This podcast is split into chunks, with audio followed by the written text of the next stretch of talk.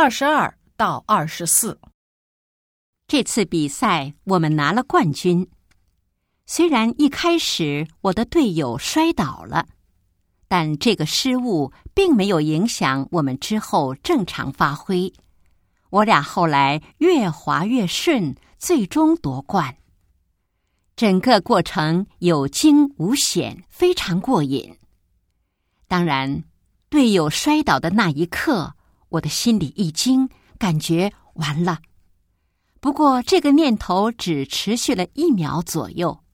之后，我暗示自己，比赛这种事儿，并不是在跟别人比，而是在跟自己比。平时训练时，我俩就时常确认这种想法。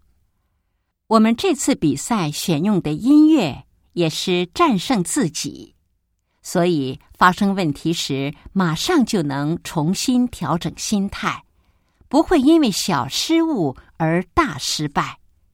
我想，这也是世界冠军所必须具备的素质吧。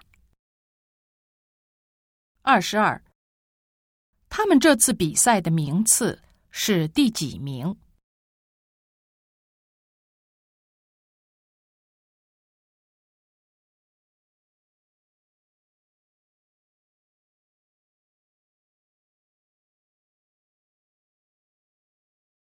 二十三。他们参加的很可能是什么比赛？